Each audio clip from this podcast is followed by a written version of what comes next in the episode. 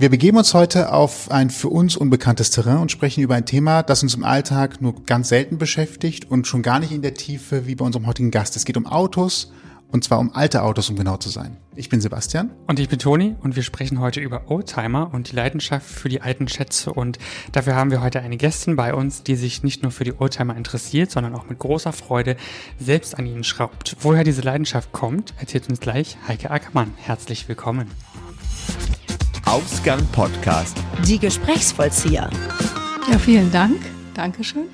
Zu meiner Leidenschaft bin ich gekommen, so ab dem dritten Lebensjahr habe ich erst Erinnerungen daran, an die Fahrzeuge, in denen ich saß. Also Details habe ich mir da gemerkt und habe auch äh, sehr genossen, wenn ich mal in so einem alten Citroën saß und dann der Fahrer dann dieses Niveaulift dann hoch und runter gefahren hat. Das ist noch so einer, wo der hinten hinterher die, das Heck hochhebt. Genau, das musste der dann öfter machen so und dann, also das, das Auto könnte ich heute noch aufmalen, genauso die, die Vase, die da an der Seite hingen und das waren so die ersten Erinnerungen, die ich habe an diese Leidenschaft. Äh, an die Menschen kann ich mich allerdings nicht mehr erinnern, die die fuhren, aber die Autos weil kenne ich noch.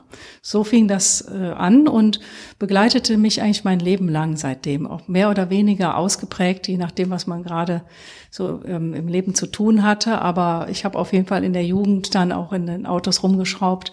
Als ich meinen Führerschein gemacht habe und das erste Auto haben wollte, war das natürlich billig, war kein Geld und natürlich kaputt, deshalb Schrauben und da habe ich auch nie drüber nachgedacht, sondern ich habe das einfach gemacht, weil ich ja fahren wollte. Bevor wir noch dazu kommen, warum du oder wann du zu den Oldtimer gekommen bist, vielleicht noch mal ganz kurz so allgemein gesprochen, ab wann ist denn ein Auto ein Oldtimer? Muss er einfach nur lang genug irgendwo rumgestanden haben oder muss er Rost angesetzt haben? an welcher Stelle fängt es an, dass es ein Oldtimer ist? Also das ist etwas schwierig zu sagen, weil manche ja schon sehr früh Rost ansetzen. Heute sind die ja eher aus Plastik und dann passiert das gar nicht mehr. Dann dürften die ja nie Oldtimer werden.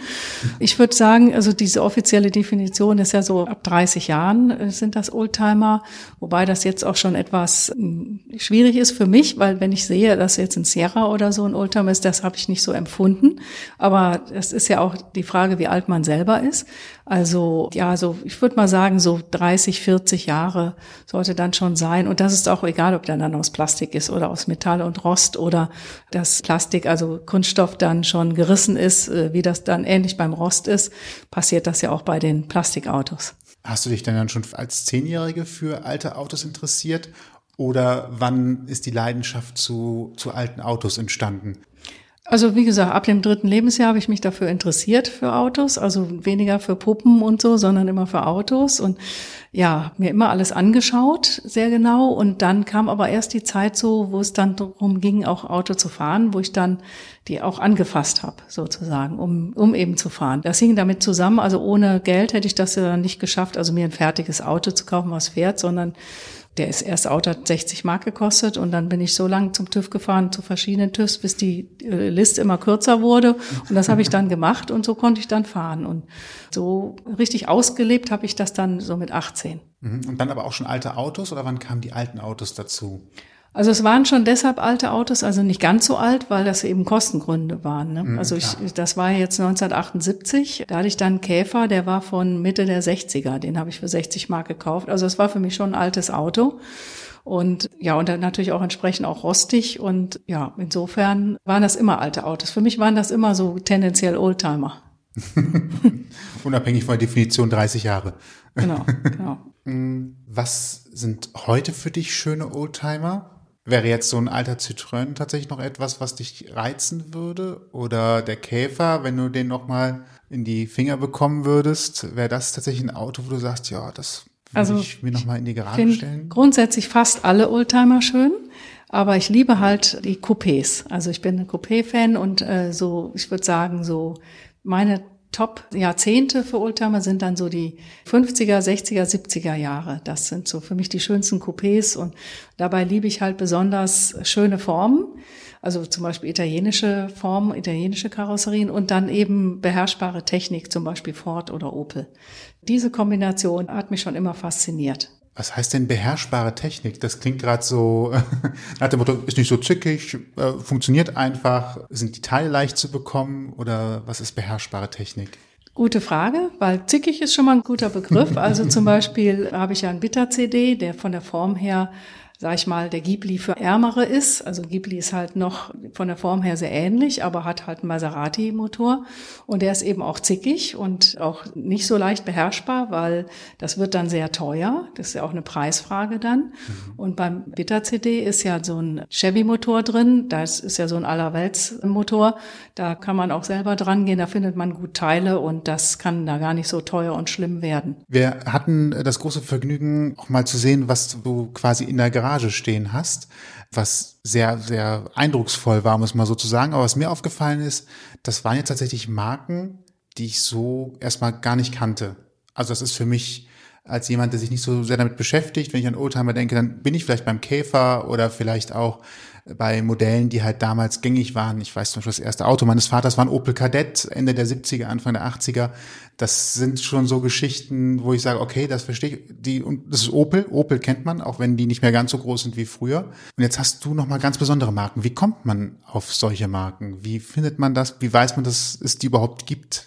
Das habe ich eben mein Leben lang beobachtet. Gesehen habe ich die ja immer auch, als ich noch nicht gefahren bin. Also ich habe eben auch Anfang der 70er schon den Bitter-CD gesehen. Da war der auf der Straße und den habe ich mir auch angeschaut und habe mich dann auch darüber erkundigt und eben mitgekriegt, was der kostet. Also unerreichbar, daher auch fast nur von Promis gefahren. Und ja, so habe ich den Markt so beobachtet und eben auch so meine Leidenschaft entwickelt. Also Besondere Fahrzeuge sind jetzt eben dann kein Kadett, den ich auch nett finde, aber ich fand immer diese besondere Herausforderung, so seltene Coupés, eben wie gesagt ähm, italienische Karosserie möglichst, ähm, deutsche Technik oder beherrschbare Technik. Und das sind dann eben diese besonderen Autos. Also das ist jetzt beim Opel nicht der Rekord, sondern der Bitter CD mit Opel-Technik. Das ist jetzt auch beim Ford nicht der Ford Taunus, sondern der Osi. Das ist dann eben ein bisschen anders und dadurch aber auch direkt eine viel größere Herausforderung wenn man sich das uns mal ungefähr vorstellen möchte, vielleicht kennt der eine oder andere noch James Bond-Filme aus den 60er und 70ern vom Stil her. Ich äh, fühle mich da so ein bisschen dran erinnert, auch wenn das natürlich nicht das richtige Modell ist und auch bestimmt eklatante Unterschiede hat. Aber wenn man ungefähr so eine Vorstellung davon bekommen möchte, wenn man das gerade nicht googeln kann, äh, geht's für mich so ein bisschen in die Autos, die James Bond tatsächlich gefahren ist, was sportlicher, ein Coupé halt. Ich sehe auch so ein bisschen Saint-Tropez im Hintergrund, so, so ein schönes Lebensgefühl. Tatsächlich, das ist so das, was es für mich verkörpert was verkörpern sie denn für dich eigentlich für ein Gefühl? Ja, erstmal, also berühren sie mich, wenn ich sie anschaue. Damit fängt das schon an. Also ich merke dann, das tut was mit mir. Mir wird warm ums Herz. Wenn mir mal gerade kalt ums Herz ist, dann brauche ich nur dahin gehen, die Decke abzuziehen und dann merke ich, wie sich die Wärme ausbreitet und, und so ein inneres Lächeln auftritt. Und das ist halt so eine Leidenschaft. Allein wenn ich sie schon anschaue und wenn ich dann mit ihnen fahre, Jetzt bin ich auch keine Raserin, also ich bin eine absolute Cruiserin. Ich genieße das einfach und das ist was ganz Besonderes, in diesen alten Autos zu fahren, das auch alles so zu spüren. Also es ist ja ein ganz anderes Feeling. Man fühlt viel mehr das Fahren, hat ein ganz anderes Erlebnis, was Geschwindigkeit anbelangt und ja, und der natürlich auch der Geruch. Also für mich muss ein Oldtimer auch immer ein Oldtimer sein und der darf auch so riechen. Und ich mag kein rundgelutschte Replika und sondern möglichst viel Original und dann riecht das eben auch schon so. Was war denn dein erster Oldtimer, den du dann dir geholt hast? War das der Käfer oder also war, ist das schon unter den Gesichtspunkten der Oldtimer, der der erste war? Genau, das war der Käfer für 60 Mark. Und, äh, Womit ging es dann weiter? Das war dann quasi die Einstiegsdroge und äh ja, das äh, genau, den habe ich dann sehr gewinnbringend verkaufen können, weil ich daran rumgefriemelt hat. Dann fuhr der auch richtig gut, war auch relativ schnell. Hast du noch Gewinn gemacht damit dann, dann letztendlich? Ja, ich habe ihn dann für 900 Mark verkauft. Wow.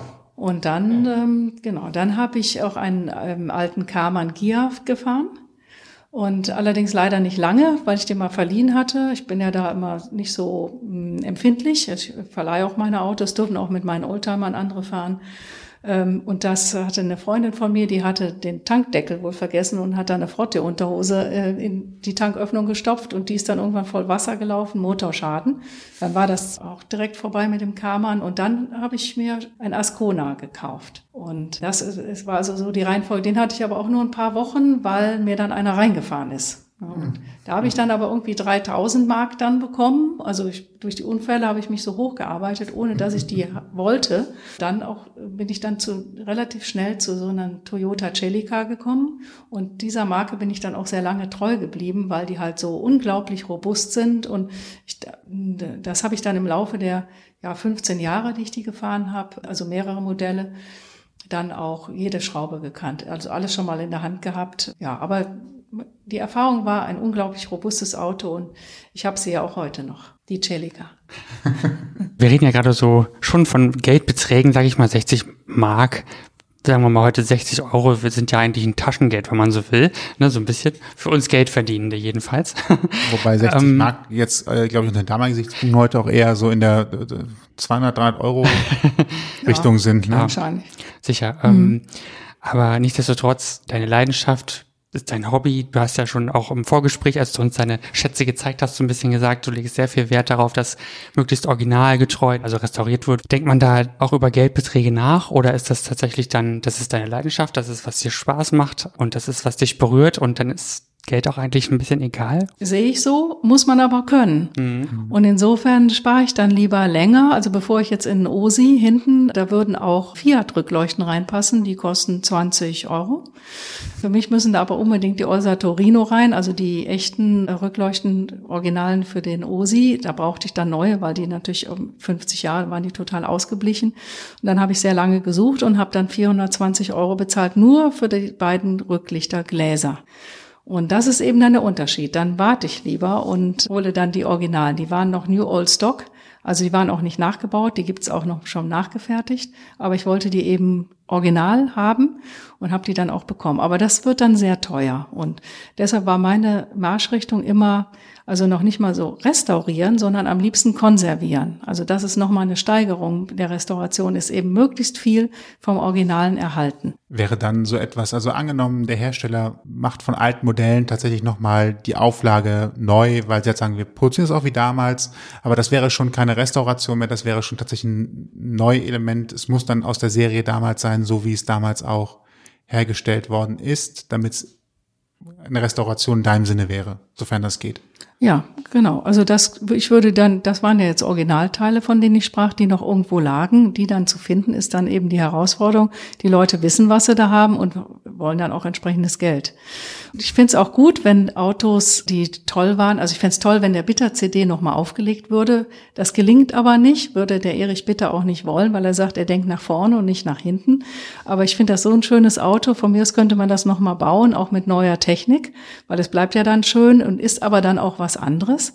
Und da gibt's ja auch Beispiele, also die, die, ähm, dieser Speedback GT, als ich den das erste Mal gesehen habe, der sieht aus wie aus James Bond, also der, ähm, der ähm, das Original Aston Martin Auto.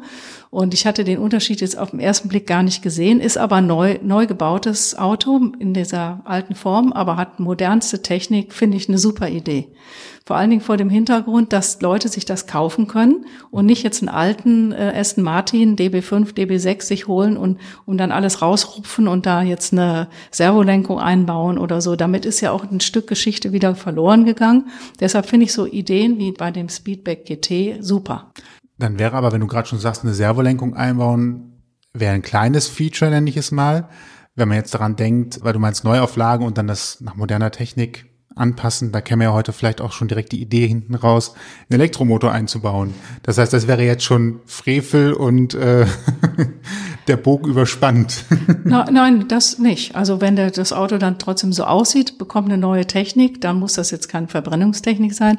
Aber ich bin grundsätzlich kein Freund von Elektroautos, weil ja das mit den Batterien und die Entsorgung ja gar nicht geklärt ist. Das wird massenhaft produziert und ähnlich wie bei Atomen weiß man ja gar nicht, was passiert denn nachher damit. Atome weiß, kennt man auch nicht die Endlagerung, die wirklich gut ist. Und genauso ist das mit Batterien auch. Das wird jetzt massenhaft produziert und keiner weiß, ob die wirklich genauso recycelt werden können oder ob Schäden entstehen, wenn man die halt lagert.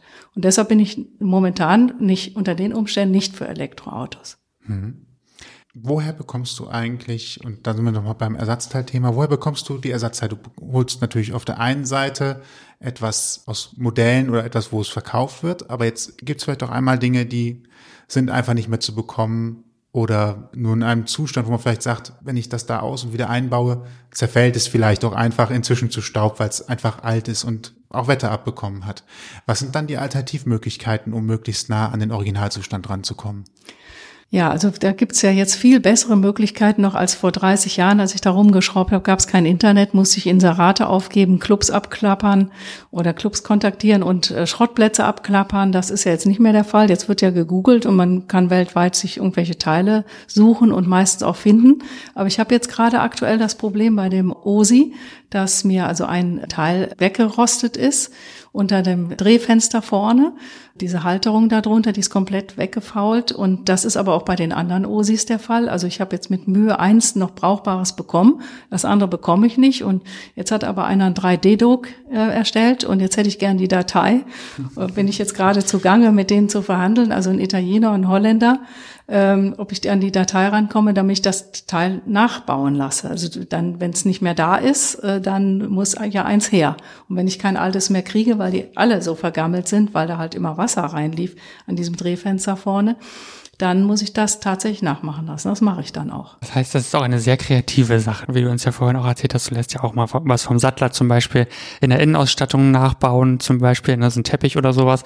Das ist, schafft ja auch immer wieder ähm, ja, Synergien mit anderen Bereichen, mit anderen Handwerksbereichen, die wieder so ein bisschen mobilisiert werden, um eben so solche Sachen nachzubauen. Das finde ich auch total toll, wie kreativ das eigentlich ist. Ne? Ja, und man braucht sehr viel auch aus dem alten Handwerk. Also ich habe ja eine sehr gute Sattlerin aus Ehrenfeld übrigens übrigens. Und das ist jetzt aber Zufall, da habe ich lange gesucht und über tausend Umwege war sie dann doch ganz nah. Und die das überhaupt beherrschen, dieses Handwerk, das ist jetzt die Kunst. Und das wird auch in Zukunft immer schwieriger. Jetzt werden ja auch in den Werkstätten Mechatroniker ausgebildet. Wer kann denn noch Mechanik? Also das ist ja das Gute an den alten Autos, ja alles Mechanik. Mechanik kann man begreifen. Während ähm, diese ganze Mechatroniker-Sache, also elektrische, also beziehungsweise für auslesbare Fahrzeuge, also die dann an so einen Tester gehängt werden, so, das ist ja wieder eine ganz andere Kunst. Also wo bleibt denn die alte? Hoffentlich geht sie nicht verloren. Mhm. Und was macht eigentlich welcher Chip? Und äh, kriege ich den jemals ersetzt, falls der mal kaputt gehen sollte? Dann ist ja heute schon relativ viel kaputt mit, mit einem Schlag. Und was das alles kostet. Mhm. Auch.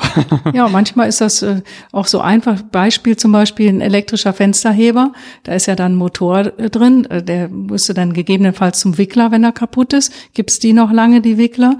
Jetzt ist es so, bei meinem alten Toyota, der hat ja nur eine Kurbel. Da gibt's zwei Möglichkeiten. Ich reiß die irgendwie ab, dann ist er ab. Dann muss ich gucken, äh, wie kriege ich die jetzt wieder drauf. Ne?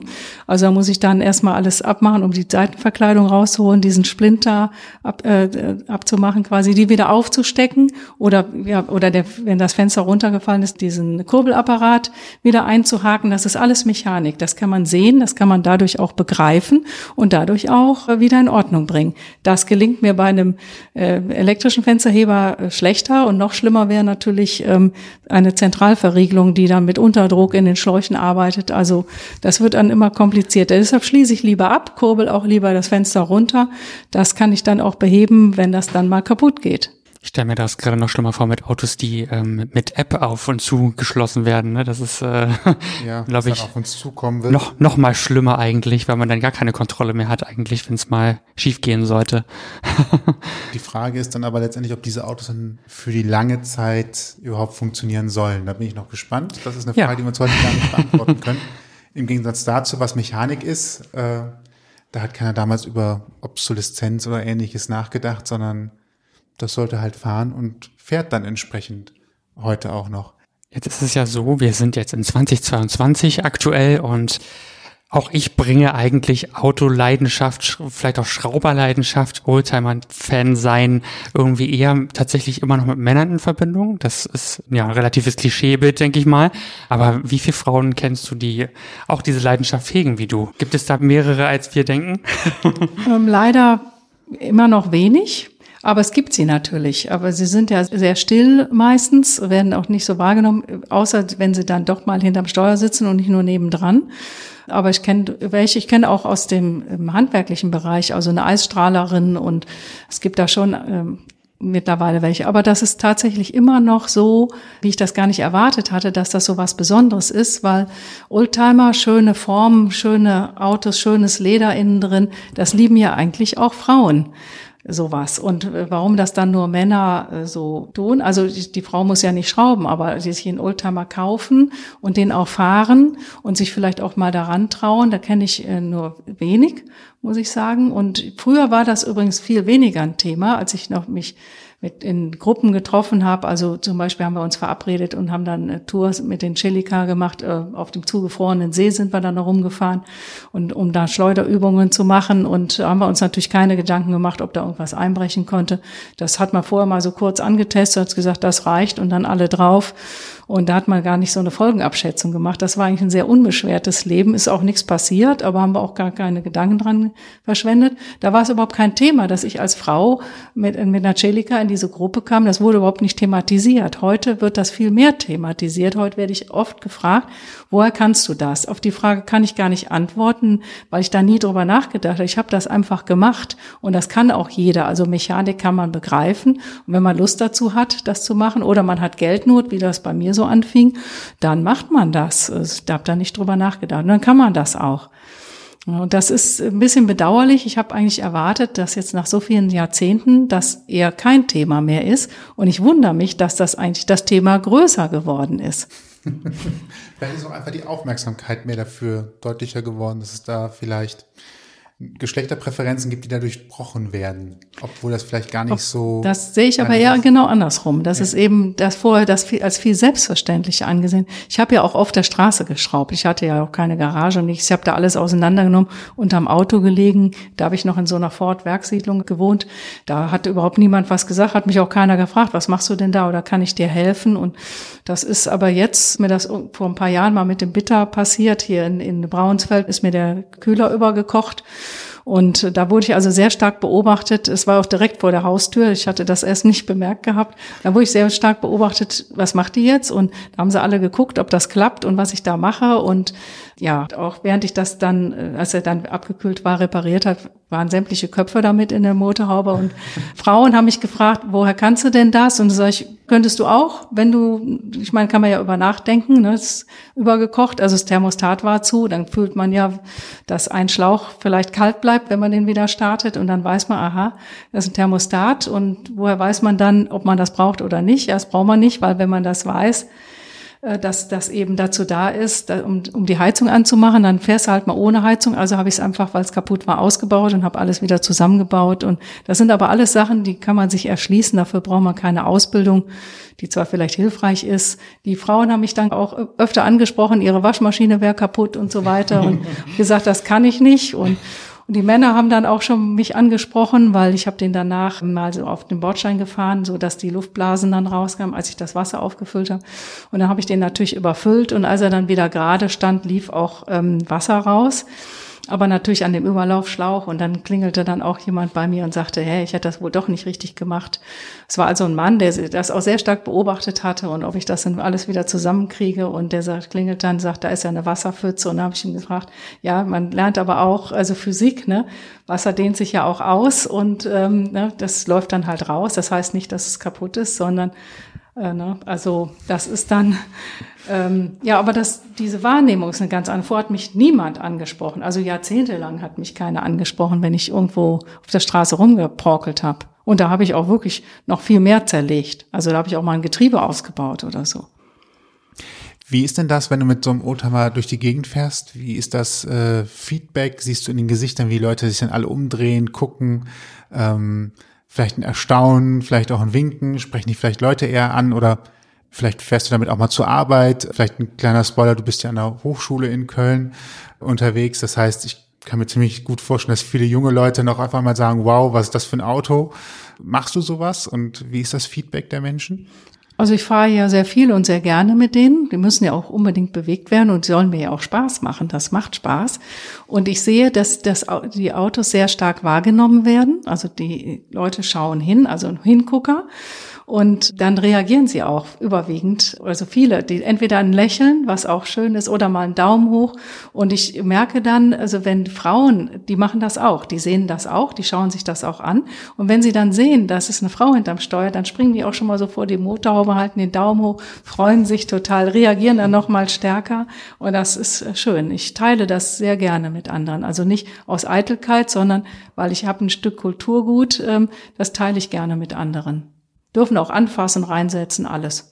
Wie wir heute, ne, so eine kleine Seitenbemerkung, wir durften heute auch im OSI einmal Platz nehmen und also gerade für Sebi, der ja wie viele von uns HörerInnen wissen, dass du ein bisschen über zwei Meter groß bist, da war das Reinkommen natürlich eine kleine äh, Herausforderung, aber es war sehr, sehr schön zum Sitzen. Und es war erstaunlich viel Platz, vielleicht auch nochmal so, falls irgendein Autobauer zuhört für moderne Autos, ähm, da wo heute halt viel Plastik ist und die Beinfreiheit nimmt, war einfach, also es ist sehr pragmatisch gebaut nach dem Motto, wo muss ich was verkleiden und wo kann ich es offen lassen und da ist halt sehr viel Freiraum gewesen, sehr viel Offenheit, hat meinen Bein leicht gemacht. Ähm, gut, das Lenkrad war nicht verstellbar, hm. aber auf der anderen Seite, dafür hat mich dann, als ich da saß, keine Armatur eingeengt, weder von der Seite noch von oben und im Fußraum war viel Platz. Das war tatsächlich sehr äh, beeindruckend, weil ich dachte immer, dass da sehr wenig, also dass es da sehr, sehr eng ist und das ist aber eher aus dem Wissen heraus, wie heute Autos gebaut sind. Ähm, und das war einfach ein Trugschluss dazu, wie es dann tatsächlich heute in den Oldtimern aussieht. Genau. Du hast gerade schon erwähnt, du äh, bewegst deine Autos gerne und äh, öfter und das muss auch so sein. Wie ist das mit dem TÜV und so? Wie muss man sich das vorstellen? Brauchen die auch noch viel Pflege zusätzlich? Wenn man sie viel fährt, ist das nicht so aufwendig. Man muss sie einmal in den Zustand bringen und dann auch weiter nutzen, weil stehen schadet ihnen einfach äh, ganz furchtbar. Insofern, wenn man sie regelmäßig fährt, alles mal gut gemacht hat, Bremsen und so weiter, habe ich kein Problem im TÜV. Also da muss man natürlich erstmal hinkommen. Also das war ja bei dem LMX so ein Problem, dass der TÜV auf keinen Fall wollte, dass der zulassungsfähig wird. Aus irgendwelchen Gründen äh, fand ich sehr bedauerlich. Ähm, hat mich dann viel Nerven gekostet erstmal und äh, dann auch viel Mühe und ich habe dann auch alles äh, nochmal neu gemacht, also nochmal eine neue Auspuffanlage, obwohl es schon eine Edelstahl-Auspuffanlage gab und habe das dann auch irgendwann geschafft. Also ja, das ist ähm, schon, manchmal gibt's ja auch herbe Rückschläge. Ne? Das, das war zum Beispiel so einer, da habe ich mich sehr aufgeregt darüber. Und aber trotzdem, er ist ja jetzt da, er fährt, er ist toll und besteht jederzeit jede TÜV-Prüfung. Wie ist es eigentlich mit, mit Sprit? Das habe ich mich im Vorfeld gefragt. Die Autos sind ja jetzt 30, 40, 50 Jahre alt. Und es ist ja, das erinnert mich an meine längere Autofahrzeit. Es gab da irgendwann eine Diskussion über äh, E10 ähm, was ja einen höheren Biokraftstoffanteil hat und irgendwie nicht so gut ist. Wie ist das mit den Oldtimern? Kommen die mit den aktuellen Kraftstoffen klar? Müsst ihr immer den super teuer, super, super teuren äh, Sprit tanken oder wie verhält sich das da? Ich weiß nicht, ob man das müsste, aber ich tue das immer. Also ich tank immer 102 Oktan und äh, zahle dann den höheren Preis, aber auch aus dem Grund, dass man die ja doch nicht so viel fährt, dass man den Tank also relativ zeitnah leer fährt, sondern der steht ja auch länger, der Sprit. Und mhm. stehen ist halt immer auch qualitätsverschlechternd. Das heißt, das geht dann sowieso runter. Und insofern tanke ich immer den Super, den Superstoff. Und sie brauchen auch Gott sei Dank nicht so viel. Also der, der Osi, der braucht ja, der ist ja eigentlich ein verkappter Ford Taunus. Was verbrauchen die? Achteinhalb Liter oder so. Die beiden LMX liegen auch so in dem Bereich acht, neun Liter. Also das ist alles noch überschaubar. Der Bitter, der ist allerdings ein echter Schluckspecht. Also der braucht dann schon mal zwischen 14 und 18. Na, da könnte man eher schon mal billigeren Sprit tanken, weil der den schneller wieder raussaugt. Was ich übrigens auch noch gerade eben schön fand, was du gesagt hast, das Auto als Kulturgut. Ich glaube, das ist ja. ähm, etwas, was nicht jeder sofort auf dem, auf dem Schirm hat, aber tatsächlich, wenn man jetzt auch gerade die Oldtimer sieht, die du hast oder die ihr habt, die sind tatsächlich ein Stück Lebensgefühl, ein Stück Zeitgeschichte. Ist das etwas, was auch jedem sofort einleuchtet oder musst du da auch manchmal ein bisschen Wissen vermitteln oder auch ein bisschen sensibilisieren dafür, dass es sich hier einfach um ein Stück Automobilgeschichte im wahrsten Sinne des Wortes handelt? Also die, die die kennen und sehen, da braucht man keine Überzeugungsarbeit leisten. Ich denke, das ist eher so auf der politischen Ebene, dass die als Stinker und weiß ich was gelten. Und ähm, ähnlich wie jetzt ein altes Haus, ein denkmalgeschütztes Haus, das natürlich auch nicht alle Energieanforderungen äh, erfüllen kann oder Brandschutz oder so weiter, würde man ja auch nicht abreißen und da Neues hinbauen. Zumindest aus meiner Sicht sollte man das nicht tun, weil das eben auch ein Stück unserer Geschichte ist. Und deshalb da den richtigen Kompromiss finden, also bei so einem alten Fahrzeug, das äh, ja auch ein H-Kennzeichen bekommt und damit auch steuerlich gefördert wird, weil es ein Stück Kulturgut ist, auch äh, ein bisschen, ähm, wie soll man sagen, ähm, ähm, guten Willen, dass die also jetzt ähm, eben noch ähm, diesen teuren Sprit tanken und vielleicht auch keinen Katalysator haben, aber eben ähnlich wie die alten Häuser auch diese Bedingungen nicht erfüllen können, aber jetzt auch nicht zu dem großen Umweltschaden beitragen aus meiner Sicht. Und, und äh, wichtig ist mir, das Kulturgut mit anderen zu teilen. Also dass andere dürfen den anfassen, sich reinsetzen und ähm, eben auch erleben. Dafür ist er ja auch steuerbegünstigt und dazu muss man den natürlich auch bewegen, damit andere den, den sehen, wahrnehmen und dann das Lächeln, äh, das das Auto oder die Autos den Menschen aufs, ins Gesicht zaubert, das ist natürlich auch toll und auch wertvoll.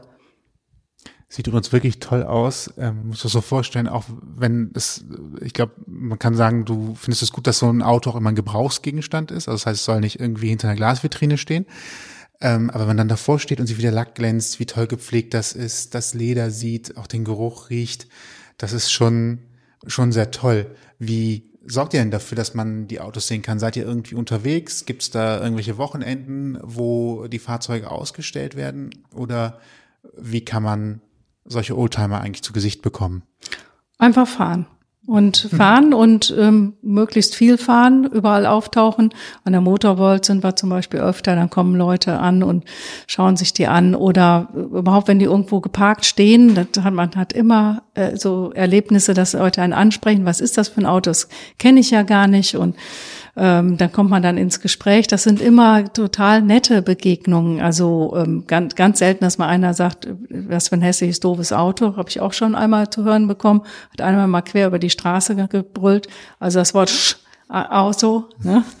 Also das ist aber eher selten. Und insofern äh, ist das einfach, wenn man die viel nutzt, dann werden die auch gesehen. Also man muss die dafür auch jetzt nicht ausstellen, aber der OSI war auch mal ausgestellt. Die LMX wollen wir auch mal ausstellen, um sie einfach näher zu bringen und dann eben mit anfassen. Ne? Um die einfach bekannter zu machen. Gerade die beiden jetzt, die beiden Marken, also der LMX und auch der OSI sind ja Kölner Kinder sozusagen. Die tragen ja auch die Krone an der Seite, die Kölner Krone mit dem V6 obwohl sie ja beide in Italien erstmal produziert wurden, aber eben mit Ford-Technik versehen, sind die natürlich auch für, für Kölner, die sehen das dann und erkennen auch dieses Emblem, können das Auto aber nicht zuordnen, weil sie das sonst nur auf dem Taunus oder so sehen und fragen dann auch. Und das ist dann natürlich toll. Jetzt sind sie in Köln, haben Kölner Kennzeichen und sind Kölner Kinder. Ach, wie schön. Ja, ich äh, mag solche, solche Bezüge sehr, ja. Ja, und vor allen Dingen ähm, auch den Punkt, dass du, wie gesagt, die Kultur auch so ein bisschen erhalten willst und auch erhältst. Und ich habe mir jetzt tatsächlich in dem Metier auch so eher gedacht im Vorhinein, dass das dann wirklich nur in der Garage steht und von dir als Besitzerin meinetwegen auch eher mal so angeschaut wird, vielleicht auch mal bewegt wird, aber dann doch eher so, wie du sagst, nicht anfassen und äh, nicht zu nahe kommen. Denn ich, zumindest stelle ich mir so einen typischen Sammler eher so vor, dass der sein Fahrzeug hegt und pflegt, also wirklich auch darauf aufpasst, aber dann doch eher sagt, hm, kein Fingerabdruck drauf, bitte so ungefähr. Ja, das äh, mag ja jeder so für ja. sich entscheiden. Also kann ich auch mit leben, wenn jemand da ein Schild dran hängt, bitte nicht anfassen, nur mit den Augen berühren und so weiter. Ich finde das nur schade, weil dieses, äh, wie soll man sagen, Begreifen und Erleben ist nun mal mit Anfassen und Reinsetzen verbunden, sonst kann man die ja auch nicht wirklich nahe bringen. Und besonders traurig finde ich das eben, wenn Sammler die kaufen und in, um eine Sammlung stellen und man sieht die dann Jahrzehnte nicht mehr. Das finde ich sehr bedauerlich. Das wäre so, als würde jemand sein, sein denkmalgeschütztes Haus äh, verhüllen, damit das keiner sieht oder so. Das ist ja auch schade. Denkmal heißt ja eben, bleib mal stehen und denk mal da dran. Ne? Was ist dein Lieblingsauto oder deine Lieblingsmarke? Also mein Lieblingsauto ist tatsächlich ein, ein Maserati Ghibli. Was ist das Besondere daran? Ja, der hat so, der hat die Form wie der Bitter-CD, aber ist noch feiner, noch filigraner, also mit, wie mit einem feineren Stift gezeichnet. Und ist für mich so das schönste Auto. Ich würde da aber dieser Maserati-Motor abschrecken, weil der ja zickig ist, wie man so schön sagt. Und aber das ist wäre so, wenn man also das Geld hätte, dann würde ich mir einen Maserati Ghibli kaufen. Wo würde der wahrscheinlich gerade liegen bei Sammlern, wenn man den ja, ich würde noch was länger also sparen wahrscheinlich? Etwa so zwischen 180 und 200.000. Also werde ich nicht erreichen, deshalb gucke ich mir die an. Also ich habe Gott sei Dank nicht so überhaupt nicht kein Problem damit. Also ich freue mich, wenn ich wenn ich einen sehe. Äh, ich freue mich auch für den Besitzer. Ich habe da null Neid, sondern ich freue mich einfach, dass ich den jetzt sehen kann und ähm, den hören kann oder vielleicht auch mal anfassen, reinsetzen, solche Sachen. Und ich muss den gar nicht haben. Also das habe ich gar nicht so ähm, keine Nöte. Deshalb auch kein Neid. Was mir noch aufgefallen ist, äh, als wir uns eben die Autos angesehen haben, da sind gar keine Plaketten hinter der Fensterscheibe. Und man kennt das ja heute eigentlich, dass tausende verschiedenen, also vor allen Dingen die Umweltplakette heißt, die Umweltplakette in die Scheibe geklebt werden müssen. Davon sind Oldtimer befreit oder fahren die einfach nicht in Umweltzonen? Die sind davon befreit, also die Fahrzeuge mit H-Kennzeichen, die ja auch extra begutachtet werden. Das äh, muss ja ein Oldtimer-Gutachten erfolgen, was eben auch Originalität und diese Zeitgemäßheit äh, ähm, bescheinigt. Die sind dann davon befreit. Die, äh, die stellen dann wirklich Kulturgut dar, also also automobiles Kulturgut ähm, werden die so bezeichnet und sind deshalb von den äh, von, dürfen in die Umweltzonen fahren. Und ich hoffe, dass das auch so bleibt und dass das nicht politisch mal anders entschieden wird. Das fände ich sehr bedauerlich. Eine schöne Aufforderung Richtung Politik auch da ein bisschen Rücksicht zu nehmen und daran zu denken, dass man solche Sachen nur erhalten kann, wenn man auch den Rahmen dafür schafft. Ne? Absolut. Vielleicht, äh, um das noch ein bisschen hervorzuheben, früher gab es noch kein Internet. Wie hat man da geguckt, dass man die Teile noch alle kriegt, die für die Fahrzeuge benötigt werden? Weil das muss ja, also es ist heute nicht unaufwendig, wie wir schon gehört haben, ähm, aber das muss ja früher noch ein bisschen schwieriger gewesen sein, weil Kontakte da auch schwieriger zu knüpfen waren und man ja nicht unbedingt wusste, wer alles an einem Auto bastelt und, und äh, schraubt, oder? Also früher war man viel mehr in diesen Clubs das war einfach ganz wichtig. Also ich war immer in sämtlichen Celica-Clubs. Die waren vor allen Dingen in Belgien sehr gut vertreten. Ich weiß auch nicht, Belgier haben ein Faible für Toyota Celica. Und insofern war man auch dann in diesen Clubs ähm, auch im Ausland mit denen verbunden und hatte da dann auch die Möglichkeit, eine, über eine Mitgliederliste, Telefonnummer natürlich, E-Mail gab's ja da nicht, äh, und Adressen hat man die halt angeschrieben oder angerufen und gefragt, ich brauche noch dies und das. Und ich bin auch mal hingegangen, habe in, in Köln sogar in der Vitale Straße ein komplettes Auto gekauft beim Schrotthändler für 100 äh, Mark. Habe dann da sozusagen meinen Banner drum gezogen, habe ihm auch gesagt, da darf jetzt aber keiner was ausbauen. Und das habe ich dann im Laufe der Zeit dann so langsam abgefressen, sozusagen mit Ersatzteilen. Und ich habe auch mal ein komplettes Teilelager gekauft. Allerdings habe ich ja immer zur Miete gewohnt und äh, also zu den Zeiten und hatte immer einen kleinen Keller, aber der war immer bis unter die Decke voll mit Ersatzteilen. Und trotzdem fehlte einem dann das, was man gerade brauchte, fehlte einem dann oft. Deshalb sammle ich heute keine Ersatzteile mehr, weil man sie sich ja auch jetzt im Internetzeitalter leicht beschaffen kann. Deshalb muss ich das gar nicht mehr lagern. Sehr praktisch.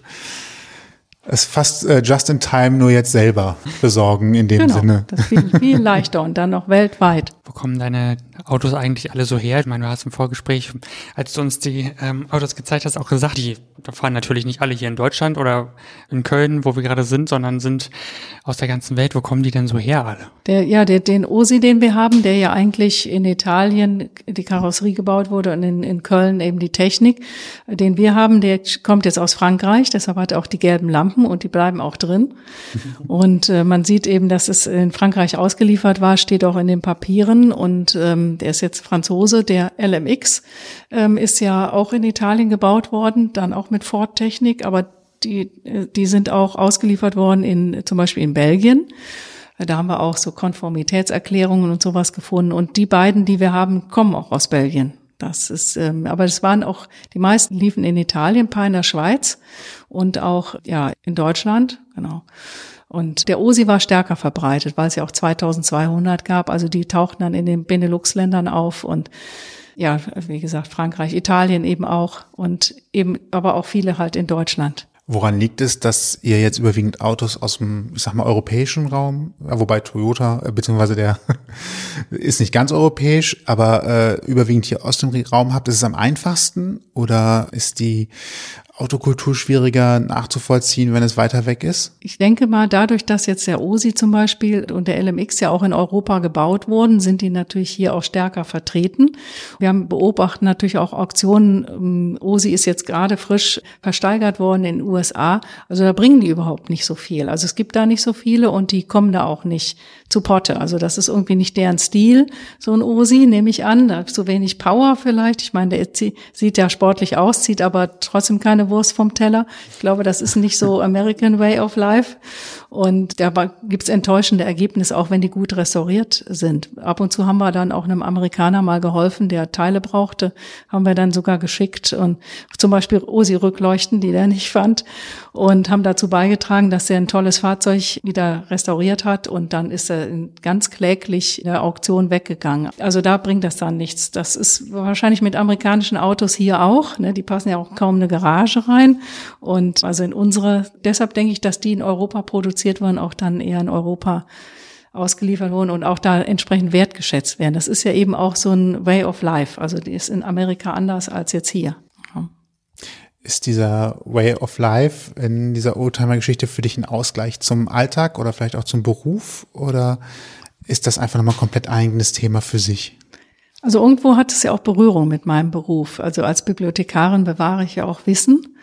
Ja, und auch wenn immer gesagt wird, es ist ja alles im Internet, ist natürlich nicht alles im Internet. Das wenigste Wissen ist digital vorhanden ne, und ist immer noch in Büchern und es wird in jeder noch so modernen Arbeit, ich arbeite ja an der Hochschule, in der Hochschulbibliothek, äh, wird, wird auch Rückgriff in, ähm, auf alte Literatur getätigt. Also sieht man in jedem Literaturverzeichnis und wenn das Thema noch so modern klingt, und äh, das sind dann schon so Berührungspunkte. Ich sehe das ja eben als Kulturgut und und äh, das sind so die, und natürlich ist es trotzdem auch ein Ausgleich. Und natürlich kann ich auch meinen Beruf dafür nutzen, um, um an Informationen zu kommen. Also ich komme an italienische Zeitschriften, wo ein OSI drin ist, dran, genauso wie an französische. Und das ist natürlich dann auch toll, dass ich dann auch Informationen besorgen kann, nicht nur für andere, sondern eben auch für mich in dem Feld, ähm, was jetzt nicht Thema der Sporthochschule ist, aber es gibt ja Bibliotheken, die das zum Thema haben. Über die kann ich dann, also über die, die direkte Fernleihe, kann ich mir dann solche Informationen beschaffen. Wenn es jemanden gibt, der sagt, er hat ein bisschen Probleme mit Oldtimern oder will vielleicht ein bisschen mehr erfahren, wie kann man dich am einfachsten erreichen? Wo findet man dich? Hast du ein Instagram-Account, ein Profil bei Facebook oder sowas, wo man dich anschreiben könnte?